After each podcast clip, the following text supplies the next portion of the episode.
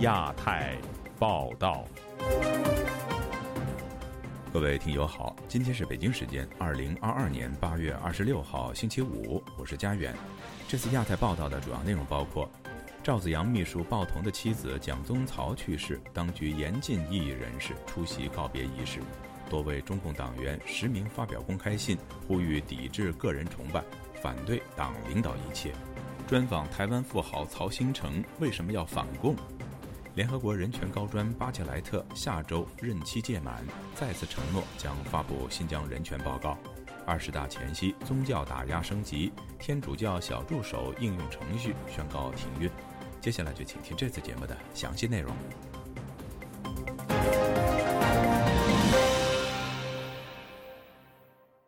中共前总书记赵紫阳的政治秘书鲍同的妻子蒋宗曹日前病逝，追悼会于八月二十五日在北京举行。据了解，北京当局严格限制出席告别仪式的人数，熟悉鲍彤夫妇的异议人士全数缺席。以下是记者高峰的报道：鲍彤妻子蒋宗朝八月二十一日因癌症去世，享年九十岁。追悼会八月二十五日上午在北京八宝山革命公墓举行，媒体人高瑜本想出席，却在遗体告别式前夕遭当局上门阻止。昨天呢晚上十点钟，警察就来了，啊，就说的上级朝阳区国保让他们来了，说不能去，不能参加这个活动。高瑜说，当局把出席追悼会的人数限制在三十人以内。蒋宗曹生前的单位中央编辑局已占了几乎一半席位，其余是直系亲属和亲戚。熟悉鲍同夫妇的异议人士全数缺席，只能透过其他途径向鲍家致哀。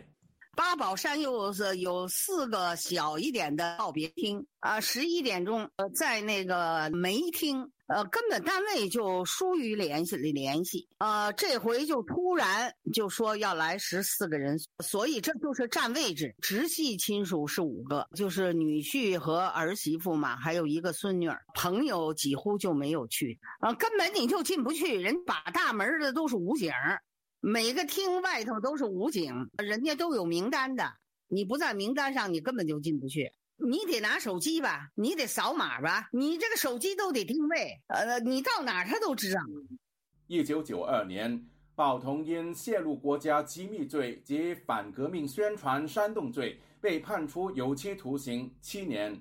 当年蒋中曹曾接受高瑜的采访。啊，我我特别肃然起敬，为什么？就他是中西文化修养都非常高的，因为他是个翻译家嘛，给我印象是非常呃有修养的。他和鲍老同年，可能比鲍老大个几个月吧。呃，近些年就因为癌症嘛，他是非常瘦弱。他们春节两个人在家过的，春节之后住院就再也没出来。八九学院领袖季风表示。当局不仅禁止鲍彤夫妇的朋友出席遗体告别式，就连晚年也要审查。敏感人士只能属姓，不能署名。就网络你也进不了，现场你更进不去。就你在网上你都进不了，就被屏蔽了。实实物的晚年你更进不去，网上的晚年只要署名，比方说高瑜啊、季风啊、许章润啊，肯定就给你屏蔽了。就在中国大陆你没办法的。你发推特没有问题，推特很多人不上。鲍彤一九九六年获释后，长期受到当局严密监视，形同被软禁。独立政治学者吴作来说，当局严控鲍彤妻子的告别式，并不使人意外。这些代表人物像鲍彤这样啊，赵子阳派系的，因为他们都是有很很深的资历，他们又不敢去把他们关到牢里不放出来。他就种种的刁难，又不让这些人舒服，比如说，就你参加朋友的聚会，也不让你去，是一种软性的迫害。第二个原因呢，是怕扩扩大很多的很大的影响，比如说他把这个人员放开来，那么就有非常多的人去参加这样的活动，那些影响就会非常的大。他认为。虽然赵子阳秘书的身份使鲍彤备受关注，但当局没有需要高估他的影响力。那他如果限制他十五个人或者二十个人，那他很容易控制这些人的这样一些，比如发图片啦，或者是传播这些信息啦。主要原因还是中共不自信啊。其实这些老人们尽管有一定的影响力，但是他们不可能号召大家撼动中共啊。鲍彤本人并没有出席妻子的遗体告别式。据了解，年事已高的鲍童近期一直住院。由于健康原因，院方不允许他出院。自由亚洲电台记者高峰香港报道。中共二十大前夕，三名老党员发文呼吁修改党章，删除“党领导一切”的段落，并明令禁止个人崇拜。在外界普遍认为中国领导人习近平笃定连任的背景下，发自党内的这些诉求是否会石沉大海呢？请听本台记者骄傲的报道。维权网周四发布的公开信显示，现居河北省邯郸市的老党员董宏毅、马贵全、田其庄近日发文，建议中共对党章进行两项重要修改，包括取消“党领导一切”的相关段落，进一步明确禁止个人崇拜。本台周四晚间联系到了联署人之一马贵全，他向记者证实了这封公开信的真实性，并表示他们三人是老朋友，但他表示自己并未对外发布此文。也并不清楚文章是如何流传到网上的。记者还先后致电其他两名联署人，但董宏毅的号码无人接听，田西庄的号码已关机。现年七十六岁的马贵全表示，他原籍北京，大学毕业后先后在铁路部门邯郸钢铁公司工作，并在一九八四年入党，曾是邯钢运输部部长兼党委书记，直到二零零六年退休。当被问及联署这封信可能带来的后果时，这位有着近四十年党龄的中共老党员表示。他明白这可能会有一定的风险。如果正常情况下啊，无论是一个中共党员或者是普通的公民，给一个组织提出一个建议是没有问题的，是不存在什么风险的。但是如果说情况不一样，那就另说了。公开信写道：中共十九大通过的《中国共产党章程修正案》总纲的最后一段，加入了“党政军民学，东西南北中，党是领导一切”的这句话。他指出。这最早是中共第一代领导人毛泽东在文革时期为了尽快恢复社会秩序而发出的指示。信中说，如今中国国家机构健全，政策法规配套，在这样的大背景下，照搬照抄当年语录用于指导今天实践，岂不是刻舟求剑？记者注意到，早在1962年，毛泽东就在七千人大会上提出，党要领导工业、农业、商业、文化教育、军队和政府。在1973年文革期间。毛泽东更是在主持政治局会议时强调，政治局是管全部的，党政军民学东西南北中。这三名党员表示，古今中外没有任何组织得到过领导一切的授权，也没有任何人能做到领导一切。他们建议党章提出推进党政分开，要求重要岗位的主要领导人接受各界质询，鼓励干部竞争上岗。对于有些人担心这些改动可能会颠覆中国特色社会主义制度，马贵全不以为然。我觉得这些改动很正常啊，都人之常情啊，都符合人的常识啊，没有什么特殊的地方，没有什么很苛刻的要求啊。信中还说，党章第二章第六款写道：“党禁止任何形式的个人崇拜，要保证党的领导人的活动处于党和人民的监督之下，同时维护一切代表党和人民利益的领导人的威信。”他们认为这段话的第二句过于空泛，应当删除，并建议此款加上更具威慑力的条文，包括。对利用职权搞个人崇拜的党员，一律开除党籍，并建议开除公职。文末写道：“他们担心，如果没有令出法随的强大压力，个人崇拜很可能会死灰复燃，文革悲剧完全可能重演。”尽管公开信并没有点任何人的名，但舆论普遍认为，习近平就任中共中央总书记近十年来，逐步削弱了自毛泽东去世后中共几十年来的集体领导模式，试图营造对他的个人崇拜。在去年中共通过的第三份历史决议中，习近平的名字在全文中出现了二十二次，高过了毛泽东的十八次；而被一些人称作中国改革开放总设计师的邓小平的名字仅出现了六次。已经读过这封信的北京时政评论人士华坡认为，个人崇拜在毛泽东时代达到了登峰造极的地步。邓小平为了拨乱反正，强调要发展党内民主；到了江湖时代，权力下放让党中央治国理政变得越来越困难。习近平为了保住这个党，必须要加强中央集权。但如果掌握不好尺度，个人崇拜很容易卷土重来。权威和个人崇拜来讲，这个界限是不好掌握的。你有了权威之后，有可能底下人就开始吹吹拍拍，就可能对最高领导人呢进行了神话，所以呢，领导人呢可能有丧失自我的危险。他要是犯了错误，那不是一般的小错误，可能就会给国家民族呢带来呢更大的灾难。本台此前报道，今年四月，这封公开信的另一位联署人，邯郸市退休作家田其庄，因向中纪委实名举报广西自治区党委书记刘宁搞个人崇拜，一度遭到河北警方打压。据亚洲电台记者加奥华盛顿报道。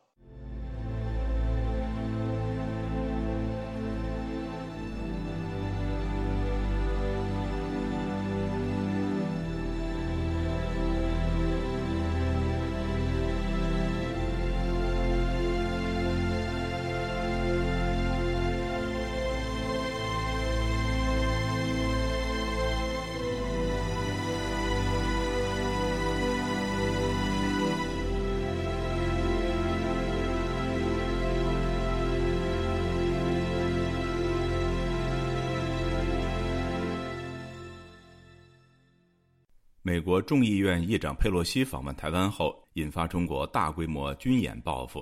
台湾半导体大厂联电创办人曹兴诚近日高调捐出一亿美金，协助强化台湾国防。他在本台《亚洲很想聊》节目中表示，已经申请恢复中华民国国籍。请听本台记者黄春梅发自台北的报道。这次你跳出来，这个捐三十亿，要呼吁大家有共同的认知，为这个地方。你你新加坡人身份还是没改，会不会有问题？过两天解决了。怎么怎么说？就回国中华民国国籍申请了。你你叫大家反共，你自己躲在外面那不行吗？对。那已经想好了，在记者会前就想好了。对对。OK，所以最快什么时候？那不知道，这个不哎，串国籍不是串门子，随便就去啊，随便就搞了。自从曹新成宣布捐款一亿美金协助台湾国防，有部分人士质疑新加坡国籍的曹新成热心关注台湾议题，动机为何？曹新成直白的表示：“像很多人可能碰到说，哦呀，大陆那么凶，快跑快跑。”嗯，很多会这样子嘛。对，我是从国外回来，哇，我放弃新加坡国籍，我回来跟大家在一起。曹兴成曾经以近二十七亿美元的身价名列台湾五十大富豪。七十五岁的曹兴成在中国对台大规模演习之际，反其道而行，回到台湾。他霸气地说：“我决定死在台湾，不会死在国外。”曹兴成幽默地分析自己的三种死法：第一是病死，这是自己无法控制的事；另外两种死法与坚决反共的意念相吻合。看大陆呢，整个共产党垮台，是吧？整个那种罪行通通暴露，啊，受到中华民族整个的声讨，那我会笑死。对，第三个嘛，我会战死。对，呃，绝不会，我绝不会活着说看台湾变成另外香港。至于何时下决心反共，香港反送中运动是重要的转捩点。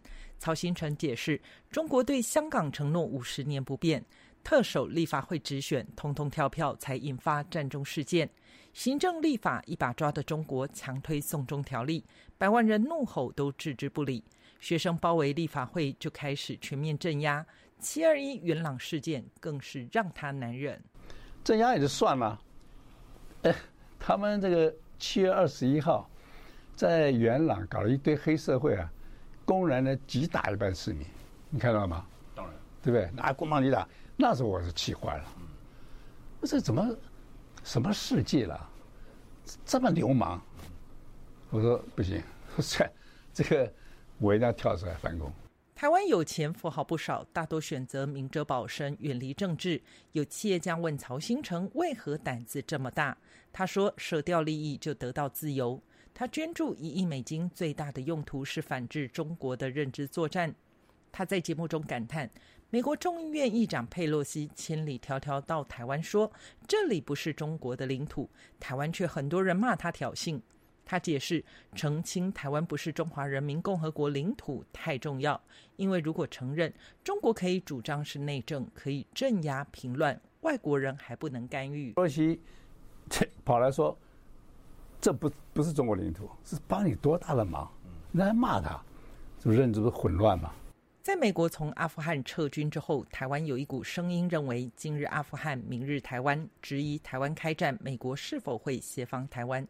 曹新成反击说，美国靠不住，是中国统战手法，让台湾老百姓反美。美国那边保护你在滩头挡住中共，你在背后射冷枪。当被问到对于台湾未来民主发展时，曹新成提出建议：民主发展要投入心力去维持它，要有商的概念。一个秩序你不持续投入能量去维持它，它就会走向混乱和败坏。自由亚洲电台记者黄春梅台北报道。日前在大陆访问的国民党副主席夏立言与中国海协会会长张志军举行了会晤。有消息显示，夏立言向张志军表达中国对台军演引发台湾民众不满，张志军则表示军演是打击台独与外来干涉的所谓正义之举。以下是记者夏小华发自台北的报道。美国众议院议长佩洛西访台之后，北京以发射飞弹、环台军演、禁止农渔产品输入等对台采取报复行动。国民党副主席夏立言率团启程访中的时候，就遭到台湾的阁魁质疑通敌。国民党二十四号发布新闻稿，说明夏立言在江苏昆山和中国海协会会长张志军参叙，传达台湾民众对大陆军方在台湾周边海域连日军演的不满和忧虑，并反映农产品检验、检疫等问题，以及暂停输入若干的产品，还有 ECFA 早收清单可能遭取消的传言，影响台湾农渔民与中小企业的生计等问题。中国国台办二十四号深夜则发新闻稿定调，两个人是老朋友，曾担任两岸事务主管部门的负责人，曾共同参与推动两岸关系和平发展。对台海形势动荡，张志军称，我们采取的相关反制行动是捍卫国家主权和领土完整，遏制打击台独分裂和外来干涉的正义之举。面对复杂形势，要坚定坚持九二共识，反对台独的共同政治基础。对张志军称军演是打击台独的正义之举。国民党文传会副主委林嘉欣接受自由亚洲电台采访表示，此次是张志军方面主动表示见面。林嘉欣说：“我们已经有强调，哈，就是有当面的传达台湾民众对于军演的不满与忧虑。那国民党一定是捍卫中华民国、守护民主自由跟维护区域和平。我们的立场不会改变，这个立场不会因为哦中共方面说任何东西有任何改变。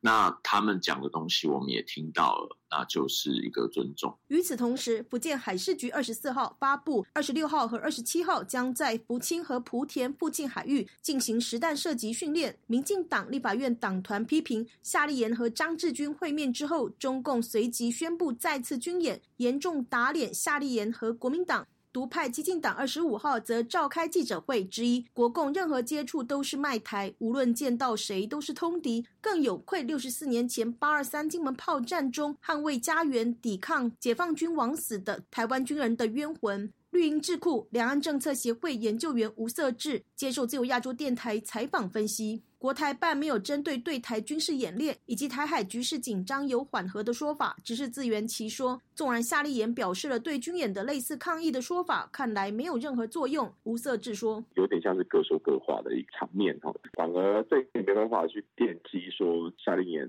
率团到中国去访问的一个正当性，更凸显是说，其实中国根本不会在意国民党来访的过程当中可以啊，对于两岸关系能够起什么样的作用哈。这一次率团更是。落入中共在对台统战上的一些个效果，看来国民党到中国去访问，就为了自己政党上的一党之私哈。赵建明认为政府没有能力稳定局势，两岸越来越危险。当然，国民党也算是一个管道，好歹可以传达以及建立比较正确的两岸互动模式。他认为，这本来应该是政府去做。政府跟对方关系不好，可是应该是有沟通的管道的。全球没有一个说两个国家、两个地方、地区向向上政府完全没有沟通管道的。夏立言这次的去访问，虽然是野党，毕竟是保持两岸沟通管道一线生机嘛。全国台商投资企业联谊会会长、上海台商会会长李正宏，二十四号下午与夏立言一行人座谈，反映台商的诉求。不过，他二十五号接受自由亚洲电台采访表示，夏立言和张志军纯粹是私人的聚会，没有任何台商参加。会不会觉得说他为什么没有让台商参加？那他们很私人的朋友聚会，为什么台商要参加？他们不是之前有碰过面吗？也是老朋友了呀。那个马协会不就是他们促成的吗？他们两位促成的。对呀，老朋友见面需要我们，我们干嘛？人家是朋友见个面聊个天，是吧？二零一五年，马英九与习近平在新加坡的马习会，张志军当时担任国台办的主任，夏立言则是时任的陆委会主委。李正宏说：“怎么会没有什么成果？朋友见面叙叙感情，那我们也也希望他们能够扮演啊，比如说很好的这个监督者的角色，看是不是想办法，也跟执政党奉劝，不要造成这个两岸的紧张，对不对？两岸的紧张谁造成的？大家都心心知肚明。”而且他们也不能够决定什么、改变什么，不是吗？毕竟他们又不是执政党。至于夏立言被质疑代表在野党，此行能有什么成果？李正宏强调，反正台商的立场呢，我们都是希望回到九二共识，坚守这一个定海神针，坚守这一个互相呢，大家能够有协议啦、沟通的基础，不要让大家为难了，不要让我们变成那一个三明治啊，对吧？石磨心啊，对不对？自由亚洲电台记者谢小华台北报道。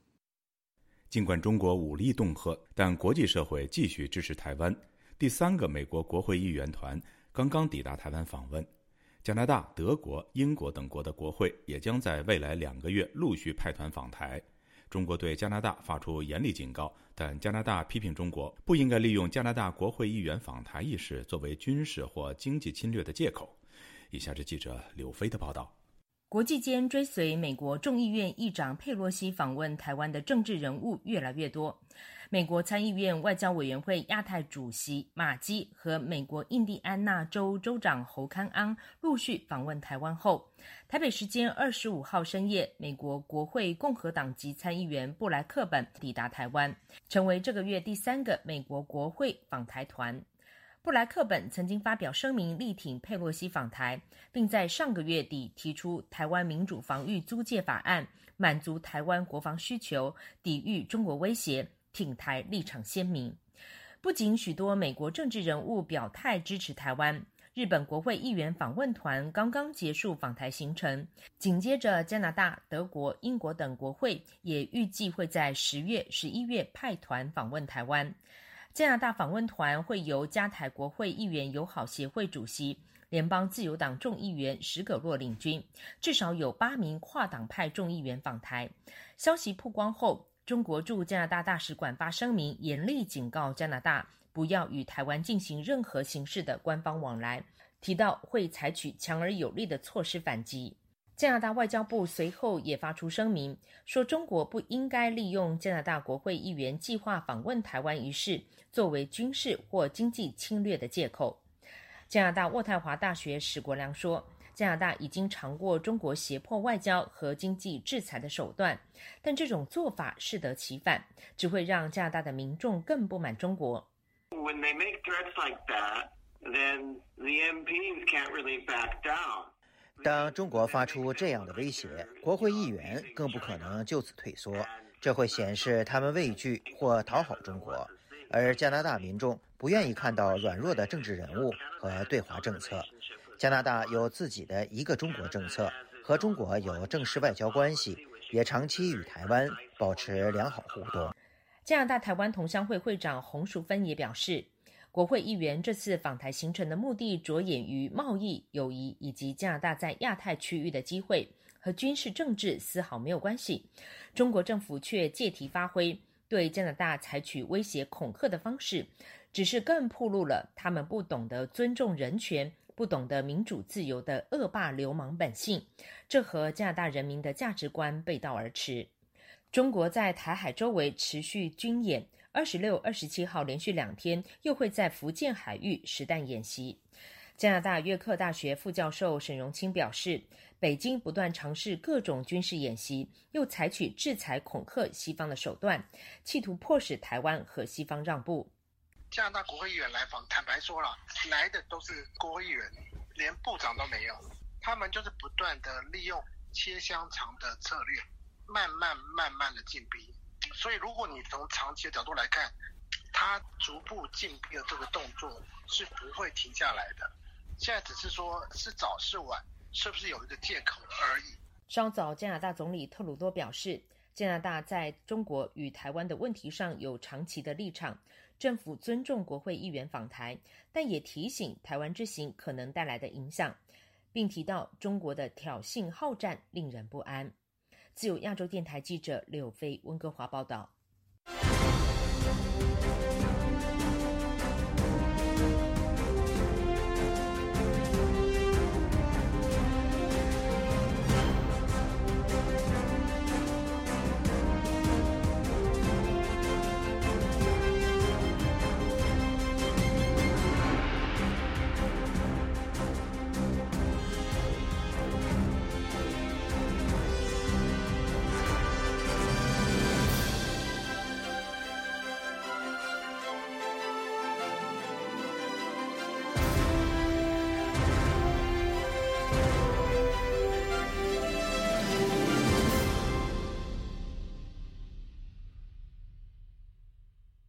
联合国人权事务高级专员巴切莱特将于下周卸任。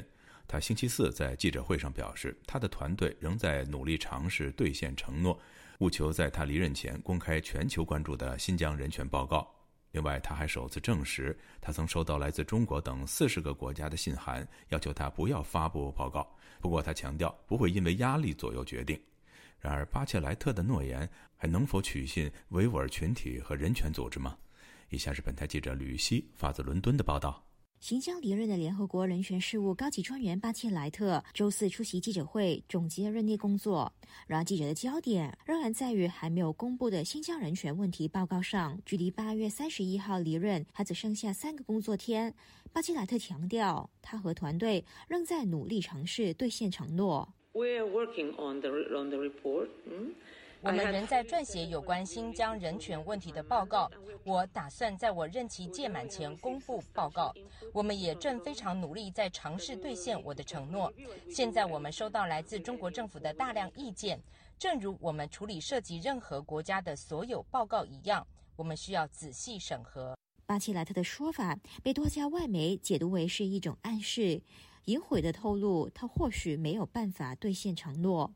世界维吾尔大会发言人迪里夏提对此感到失望，认为巴切莱特是做好了甩锅的准备。我认为呢，联合国人权理事会高级专员的这个言论，呃，正符合北京所期待的。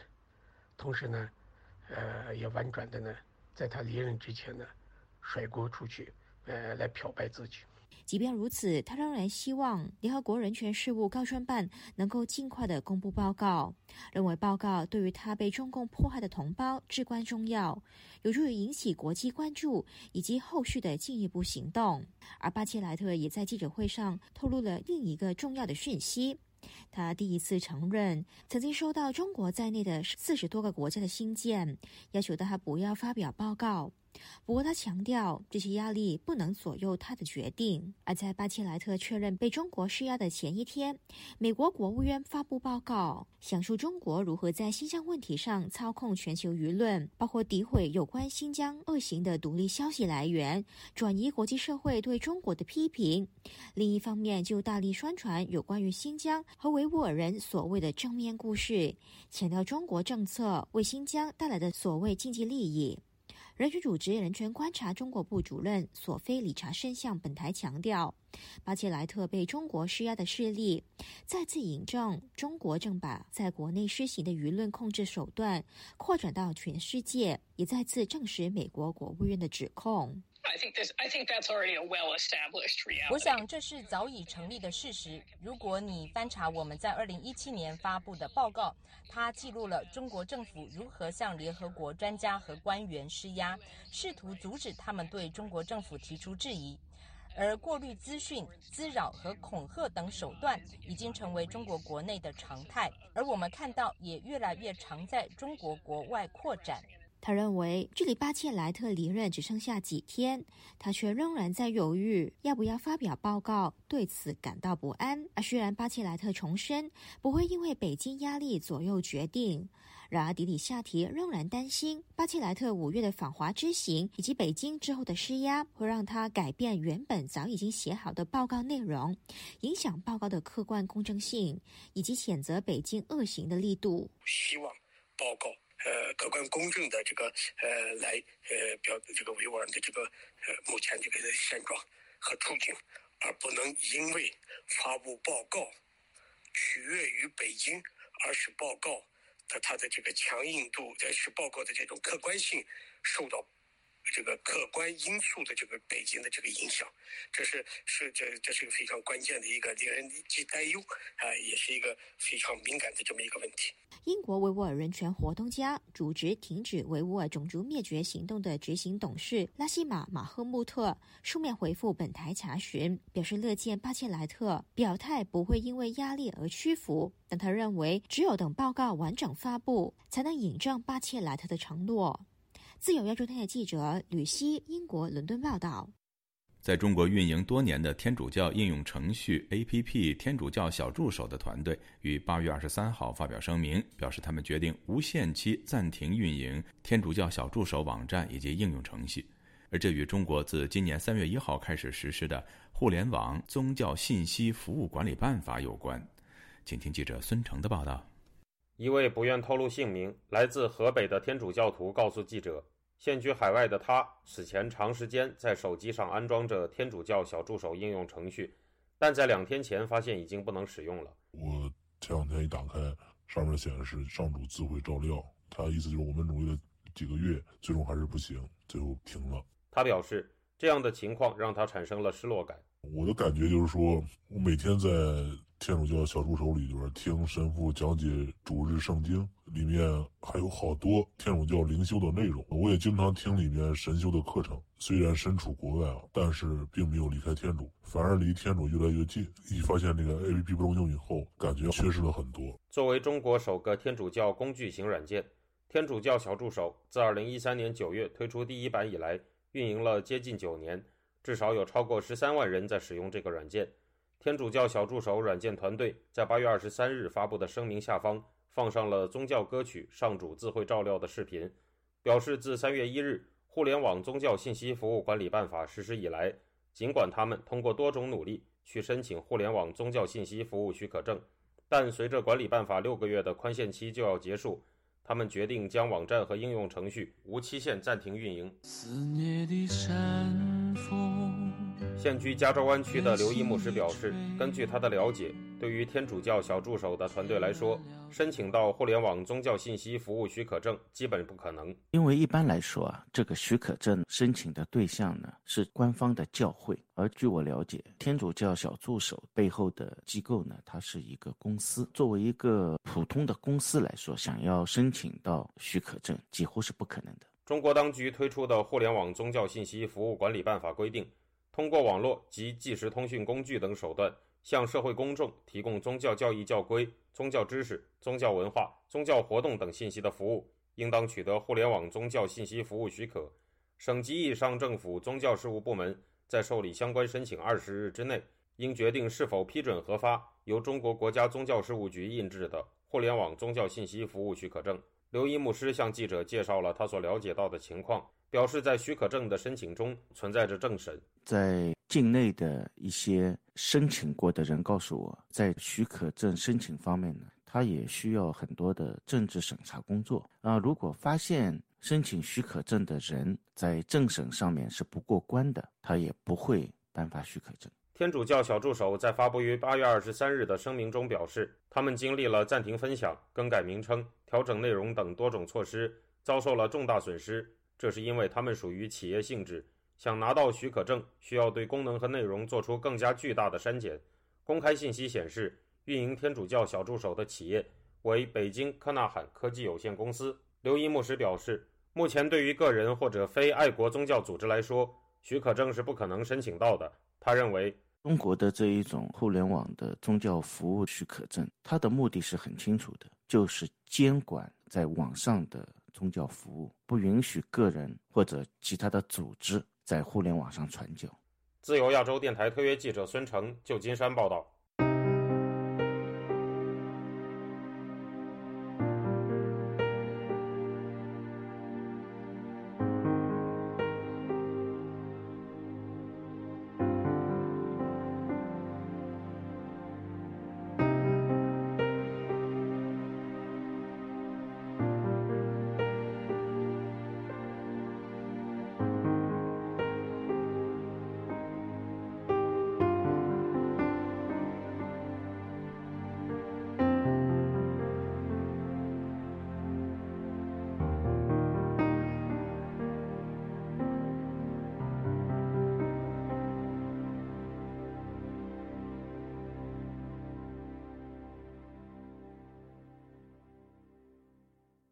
北京清华大学政治学系原教师吴强因为遭到学校解聘，去年六月向北京市海淀区法院提请调解劳动纠纷。由于疫情等因素，该案多次延期，直到上周才正式开庭。不过，清华校方本周二决定拒绝调解。请听记者古婷的报道。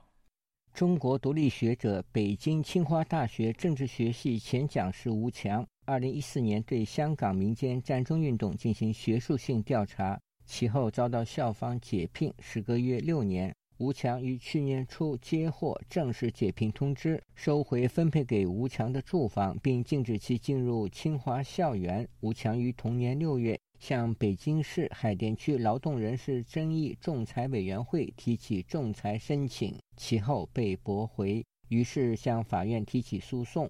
该案上周在北京市海淀区法院开庭审理。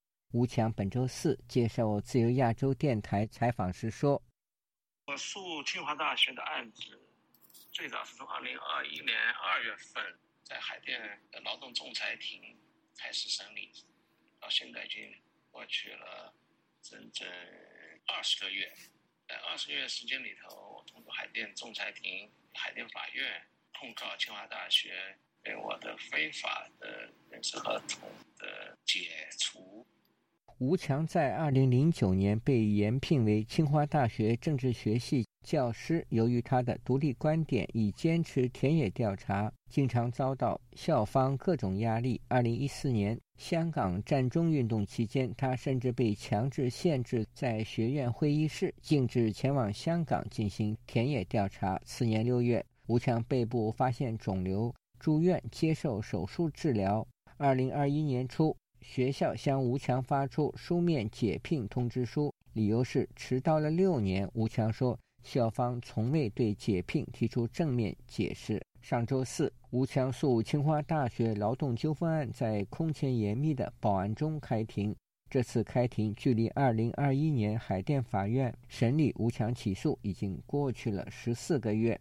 因为疫情管控，原定五月的开庭被延迟到八月进行，甚至在开庭前一天，还因为代理律师。著名劳工维权律师段毅突发黄码而再度推迟两天。在庭审中，吴强控诉清华大学社会科学院和政治学系对他学术生涯和人格尊严的伤害，缺乏一个高校和知识共同体所应有的最低限度的论理。清华大学对知识分子的傲慢和谎言始终贯穿其庭审。直至本周，清华大学正式拒绝了法庭的调解安排。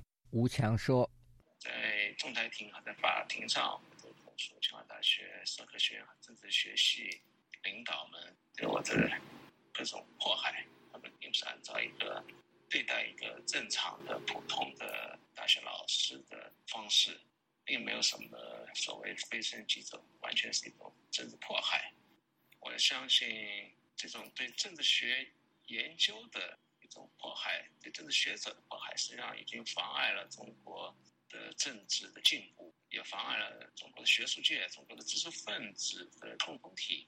吴强还说，他不仅期待包含北京人事专家在内的海淀法院合议庭作出公正裁决，还将继续呼吁中国政治学研究的学术自主，以学术界的谢威力量加入中国二十大之前的政治纠偏。通过这个案子，我个人当然希望海淀法院会做出公正的判决，但是也也希望这个案子能对中国公众的提醒，政治学的研究及。政治学者的尊严和独立是多么的重要。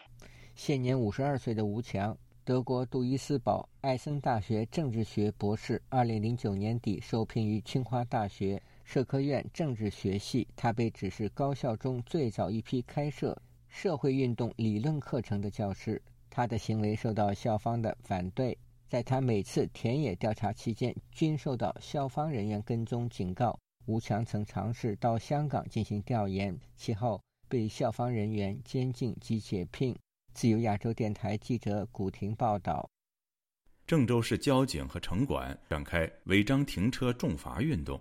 据当地媒体报道，措施实施前的二十天宣传期内，已经派发超过七十四万份提示单。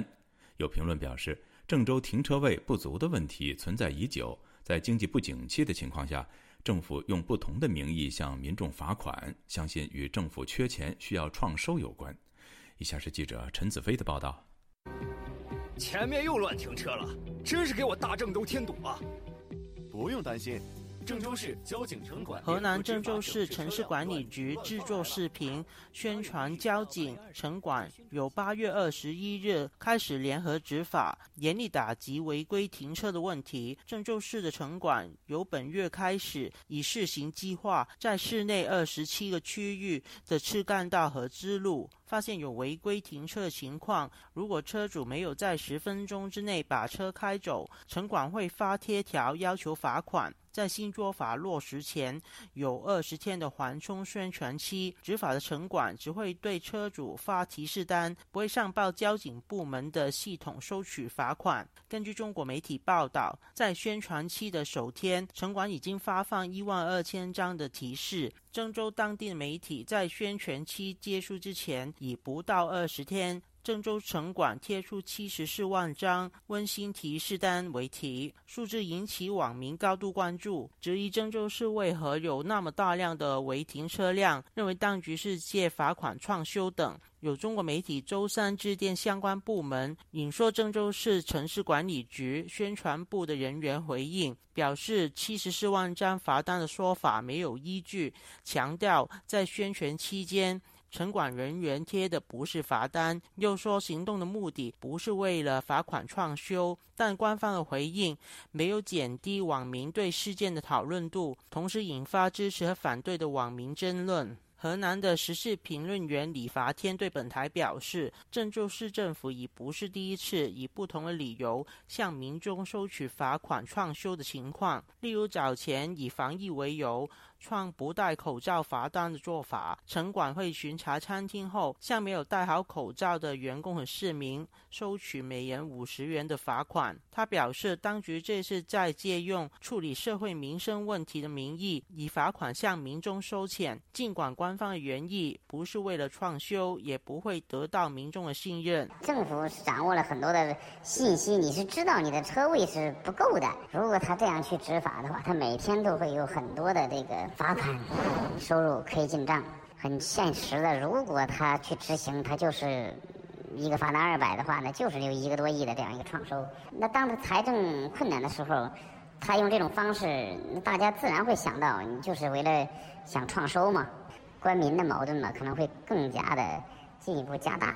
李伐天表示，相信相关部门因为这一次违停罚款事件引发广泛讨论，会暂缓执行或放宽执法的力度。但估计吸收这些经验，如果当地政府再想用相同的手法向民众开刀，会直接执行罚款，最终受害的都是民众。针对地方政府通过罚款创收的问题，早前中国国务院办公厅曾出台文件，要求各级政府避免乱罚款，禁止用罚款创收等。但仍然有地方政府借用解决民生问题，通过罚款向民间收钱。时事评论员方源表示，是反映地方政府面对疫情、经济环境变差，以及难以再透过房地产项目收取庞大收入等，出现财政。问题被迫向民众开刀，但这种方法难以解决问题。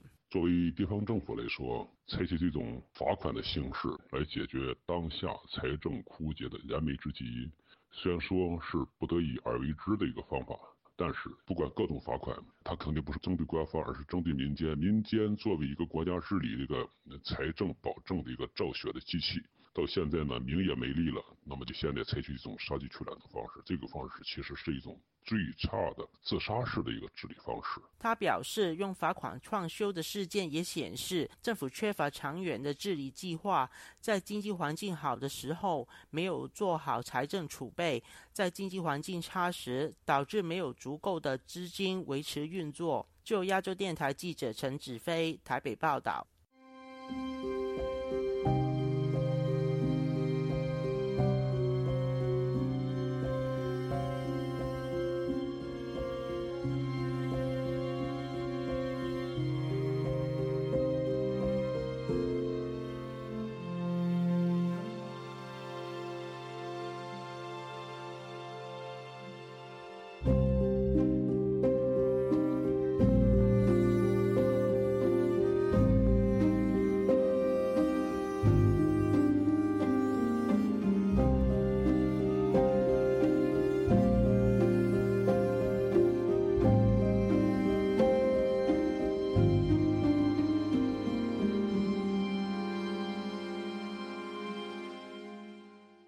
台湾苹果新闻网即将在八月三十一号停止营业，包括客户、会员信息以及新闻资料等将以封存的方式处理。有民间团体担心，相关资料可能被香港警方或法院利用。以下是记者黄春梅发自台北的报道：台湾苹果新闻网买卖一波三折，引发台港苹果日报高层互告局面，仍然没有办法厘清买卖交易花落谁家。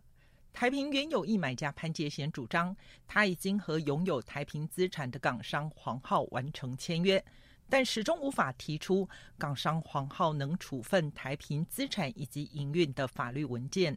负责审理的台湾经济部投资审议委员会发言人杨淑玲接受本台访问时表示：“黄浩跟潘杰贤都完全拿不出来，他们认为可以以资抵债的合法交易的文件，他们。”拿完全拿不出来，所以根本这个案子就是不可能成立了。这中间还衍生出一传媒创办人李志英的助理 Mark Simon 代表主要股东，地状告发一传媒台湾分公司法人代表叶一坚涉嫌背信。告发状指出，从来没有授权任何人出售苹果日报台湾分公司的资产。台平也反告 Mark Simon 诬告，并发声明宣称。叶一坚在二零一六年已经自一传媒退休，然而二零二一年毅然决然担任负责人，亲力参与交易案的交涉。双方经营权之争没有落幕，台平命运犹在未定之天。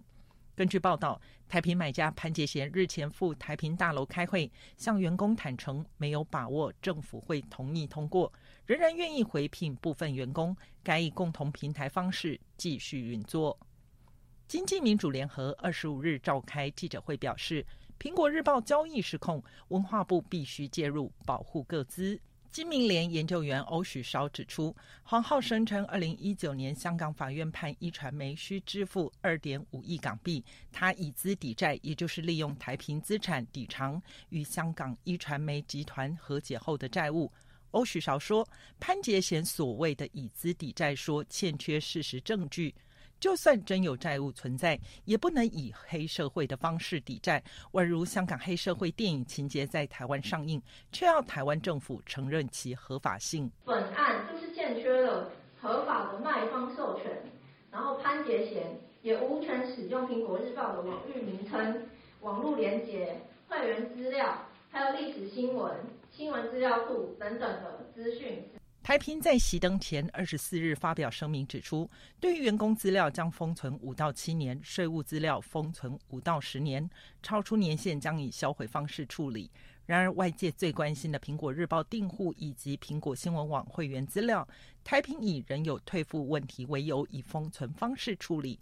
对于新闻部以及资料室所保有的新闻及新闻素材资料，以及投稿受访者部分，也一并封存处理。金明联智库召集人赖中强指出，新闻资料跟会员资料不再有使用目的，依照各资法规定就是要删除。而苹果新闻网自创封存取代法律明定的删除，并不合法。金明联强烈怀疑，苹果新闻网封存新闻素材资料，就是为了要因应港版国安法，香港警方或者法院将来索取资料，证明某个人的国安犯罪之用。距离太平一手只剩不到六天时间，金明联研究员许冠泽对台湾文化部喊话呼吁，立刻命台平删除销毁特定目的已经消失的订户与会员资料以及新闻素材资料，同时立刻赴台平办公室以及电脑机房检查是否有违反各资法以及先前限制跨境传输的命令。自由亚洲电台记者黄春梅台北报道。中国当局针对台湾的军事恐吓和经济胁迫日趋升级。本周四，美国华盛顿智库卡内基国际和平基金会举办研讨会，北京对台军演以及美中关系恶化等议题再次成为焦点。请听记者唐媛媛的报道。美国前外交官安雅曼努尔在研讨会中提出，中国在美国众议院议长佩洛西访台后实施对台军演，因为其演习的性质并非实际对台湾进行攻击，而使美国难以进行军事回应。然而，中方此次对台军演使台海周边的商船和民航机停驶。若是解放军将军演常态化，恐怕会重创台湾经济。曼努尔同时预测，台海局势短期内将持续升温。There's almost certainly going to be election meddling, disinformation. 台湾将在不远的将来举办总统大选，届时中国必会对台湾打资讯战，同时解放军也可能军事骚扰靠近中国的台湾外岛，甚至可能对台湾海峡实施封锁。曼努尔提到。中国此次针对佩洛西访台的回应十分极端，是因为北京不理解美国三权分立的政治制度，因此北京无法谅解为何拜登政府无法控制佩洛西的行程，阻止佩洛西访台。曼努尔表示。特朗普政府和拜登政府皆采用和中国战略竞争的基调，是因为习近平上任以来，中国外交政策越来越具挑衅侵略意味，其中也包括中国对台湾、南海、中印边界等政策。曼努尔认为，这些都可看出习近平权力扩张的野心，也使外界感到担忧，外界才会联合起来对抗中国。不过，曼努尔认为，拜登政府对北京并没有恶意。If there could be confidence building measures on both sides. 如果美中可以建立互信机制，拜登政府会很愿意和中国合作。像是美国国务卿布林肯在上任后首次对中国的演说便提到，美国很愿意跟中国坐下来谈，不过美中谈判需要建立在平等跟共荣的基础上。英国《卫报》近日披露，中国国家领导人习近平可能将在近几周拜访沙特阿拉伯。尽管习近平的访问尚未成型，但外界认为习近平会在年底前拜访沙特，以强化中沙伙伴关系。另一方面，美国总统拜登于今年六月也曾到访沙特阿拉伯。拜登出访目的在于希望说服沙特提高原油产量。以降低美国国内油价。然而，拜登在此次访问中并未能成功说服沙特。拜登和习近平前后脚拜访中东，再加上拜登六月的访问铩羽而归，使外界担心中国在中东的影响力将逐渐上升，美国则将在中东地区视为。曼努尔对此表示，美国看似与中东盟友渐渐疏离，是因为美国在中东地区有深入的战略影响力。因此，美国在维持区域和平的过程中，有些平衡政策难免会。引起盟友不快，而中国看似和中东关系变得紧密，这是因为中国和该地区仍停留在商业互动阶段。中东各国政府当然都会深受中国庞大市场的吸引。但曼努尔指出，外界很容易忽略中东新兴的科技业，这些产业很有潜力，也不会支持政府和北京签订贪腐的条约。相反，他们会想多和美国政府企业合作，因此外界不需太担心美国与中东地区互动的前景。自由亚洲电台记者唐媛媛报道。如今，习近平下令打破惯例，安排赵克志赶在中共二十大召开至今还有四个月。公安部还有一个习近平的嫡系，叫孙新阳中。犯了死罪的孙立军是否还会被习近平下令？所以，如果王晓红只以公安部党委书记职务进入二，自由亚洲电台的夜话中南海节目，为您关注中共高层人事动向，分析中共内部错综复杂的派系分野。梳理派别势力分布及权力斗争的历史演进，探讨中共高层人事异动及权力分配如何影响未来政策走向。主持人高鑫先生长期从事中共高层研究，已撰写近二十部相关研究专著，是海内外知名专家和时事评论员。敬请关注。夜话中南海节目，听众朋友，接下来我们再关注几条其他方面的消息。不顾中国的反对和不满，美国联邦参议院共和党籍参议员布莱克本一行，二十五号深夜已经抵台访问。这是继美国众议院议长佩洛西访台之后，美国国会在八月份第三个访问团造访台湾。根据本台所掌握的消息，布莱克本一行搭乘专机已经在台北时间当地星期四的深夜十一点后降落在台北的松山机场。台湾中央社稍早前报道，当地时间星期五上午，访问团一行将与台湾的总统蔡英文会面。布莱克本一行人是继佩洛西这个月二号访台，联邦参议院外委会亚太小组主席马基十四日访台后，同一个月内访台的第三个美国国会议员代表团。如果加上本周一印第安纳州州长侯康安才在台湾的总统府会见蔡英文，美国从联邦到地方政府，八月份已经有四个访问团访问了台湾。布莱克本在抵达台北后表示。台湾是美国在印太地区最强健的伙伴，而他不会因为共产中国的霸凌和恫吓而背弃台湾。中国宣布，从星期五开始，连续两天将在福建沿海举行实弹射击，禁止船只进入。福建海事局公告，二十六号与二十七号两天将在福清和福田附近的海域进行实弹射击训练，位置约为平潭岛的西南方。中国作家协会刚刚公布了2022年994名发展会员名单，当中最受大陆文学界争议的是著名作家兼原作协副主席贾平凹的女儿贾浅浅。贾浅浅是西北大学中文系副教授兼陕西省青年作家协会副主席，他还在专业文学期刊杂志发表过多篇论文，其中有不少是专门研究其父亲贾平凹的。各位听众，这次的亚太报道播送完了，谢谢收听。再会。